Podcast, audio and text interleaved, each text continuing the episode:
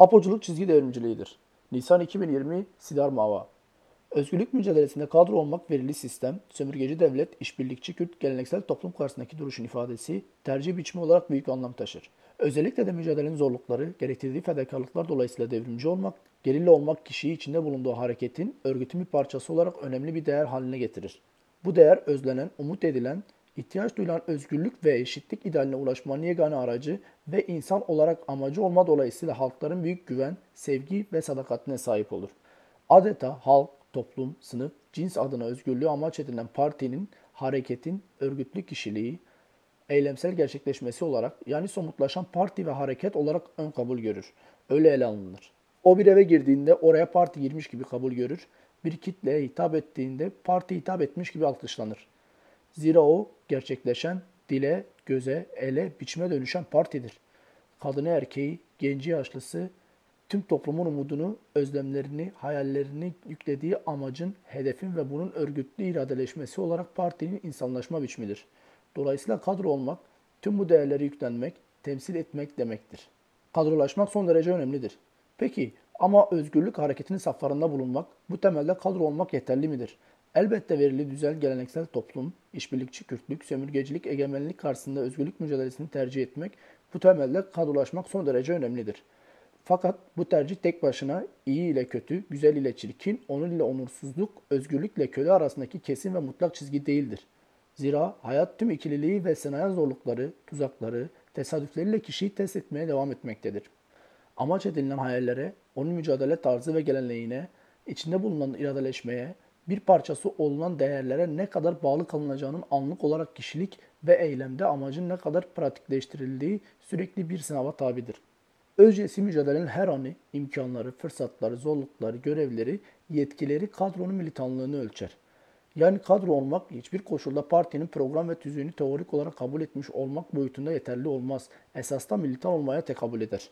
Militan olmak ve her koşulda militanlığın gereklerini uygulamak esas ölçüdür. Yetki düzeyi, görev sınırları ne olursa olsun mücadelenin değerlerine karşılıksız bağlı olmak, anın gerçeklerine kaygısız cevap olmak gerçek militanlığı ifade eder.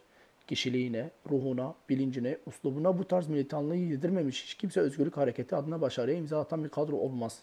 Kadro olmanın, öncüleşmenin, devrimcileşmenin ruhu, kişiliği, üslubu militanlıkta yatar.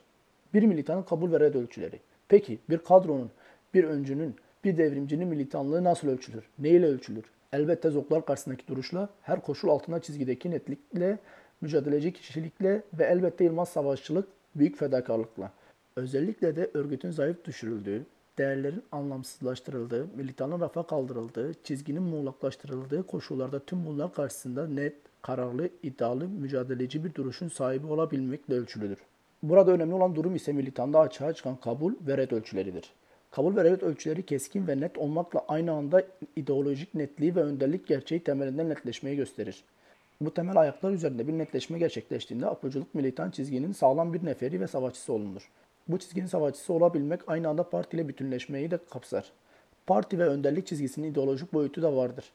Bunlar yaşam ilke ve ölçüleridir. Burada da çizgi bir sorumluluk ifade ediyor. Öyle muğlak karşılık değildir kesinlikle. Ve kabul ölçüleri daha çok burada ortaya çıkıyor somutlaşıyor. İdeoloji, yaşam tarzı yaşamın ilke ve ölçüleridir. Apocim demekle apoji militan olmaz.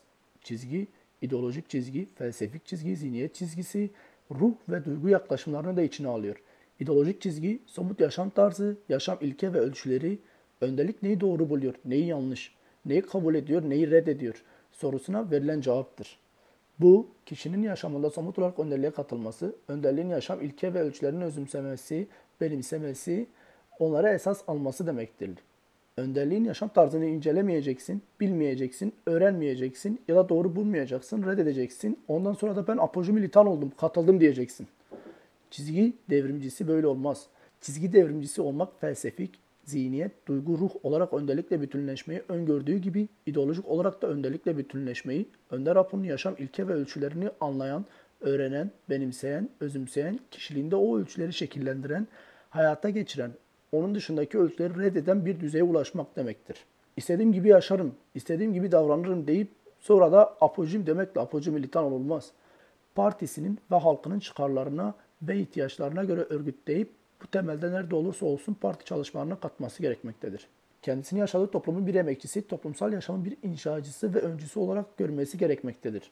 Bu özelliğinden kaynaklı bir anlamda kadroya toplum savaşçısı diyebiliriz.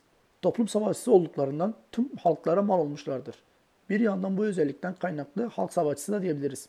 Halk savaşçısı olarak bir gerilla silahlandığı daha ilk gün ne için, kime karşı ve nasıl savaşacağını bilen kişidir.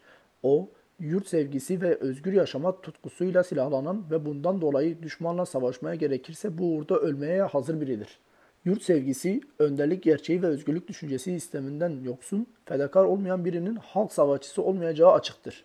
Bu nedenle birçok ülkede özgürlük savaşlarına fedai ismi verilmiştir. Birçok meziyetin yanı sıra en başta bir savaşçıda yurtseverlik, fedakarlık ve cesaret esastır. Yurtsever olmadan işgalciler düşman bilinemez, fedakar ve cesur olunmadan zorluklara katlanılamaz, savaşa girilemez ve amaçlar uğruna da ölüm göze alınamaz. Özgürlük savaşlarını bu kadar anlamlı değerli kılan tek özelliği fedailik değildir tabi. Yaşam içerisindeki mütevaziliği, emeğe yaklaşımı ve yoldaşlık ilişkisi partide artık bir kültür yani bir yaşam tarzına dönüşmüştür. Sistemler değişebilir, paradigma değişebilir ama değişmeyecek şeylerden biri de apocu militandaki yaşam kültürü ve ölçüleridir. Bu ölçüler kitaplarda yazılan ya da eğitimlerde tartışılıp belirtilen ölçüler değildir. Yaşam ölçüleri şehit düşen arkadaşların yaşam perspektifidir. Bu yaşam ölçüleri 40 yıldır mücadelenin birer birikimi ve özgürlük uğrunda şehit düşen arkadaşların yaşam perspektifidir. Bizler yaşam içerisinde emeğin ve parti değerlerinin önemini şehit Hakkı Karar arkadaşın emeğe ve değere yaklaşımından öğrendik. Mütevazılığın devrimci bir yaşam tarzı olduğunu, Ahmet Zindan'da barbar faşist darbecilere karşı gün be gün eriyip şehit düşen gençliğin öncü komutanı Ali Çiçek Yoldaş'tan öğrendik. Bizler partide yoldaşlık ilişkisini Önder Apı ve Hakkı Karar Yoldaş'ın birbiriyle olan ilişkilerinden öğrendik. Bizler fedai ruhu Ahmet cezaevinde dayatılan ihanet ve teslimiyete karşı kendi bedenini feda ederek cevap veren Mazlum Doğan Yoldaş'tan öğrendik. Parti içerisinde ilke ve ölçüleri savunmayı dayatılan tasfiyeye karşı kendi bedeninde yaktığı özgürlük ateşiyle cevap olan Viyan Soran Yoldaş'tan öğrendik. Özcesi bu yaşam ölçüleri ve yaşam öğretileri bir militanın değişmez ölçüleri olmuştur. Bu ruh, düşünce ve felsefe ile örülen apolik çizgide şu an faşizme karşı destansı bir direniş veriyor ve Özgür Kürdistan'da özgür önderlik ile Ahmet surlarının buluşma sıcaklığı ve yakınlığı ile faşizmin tarihinin unutamayacağı bir yenilgi yaşatıyor.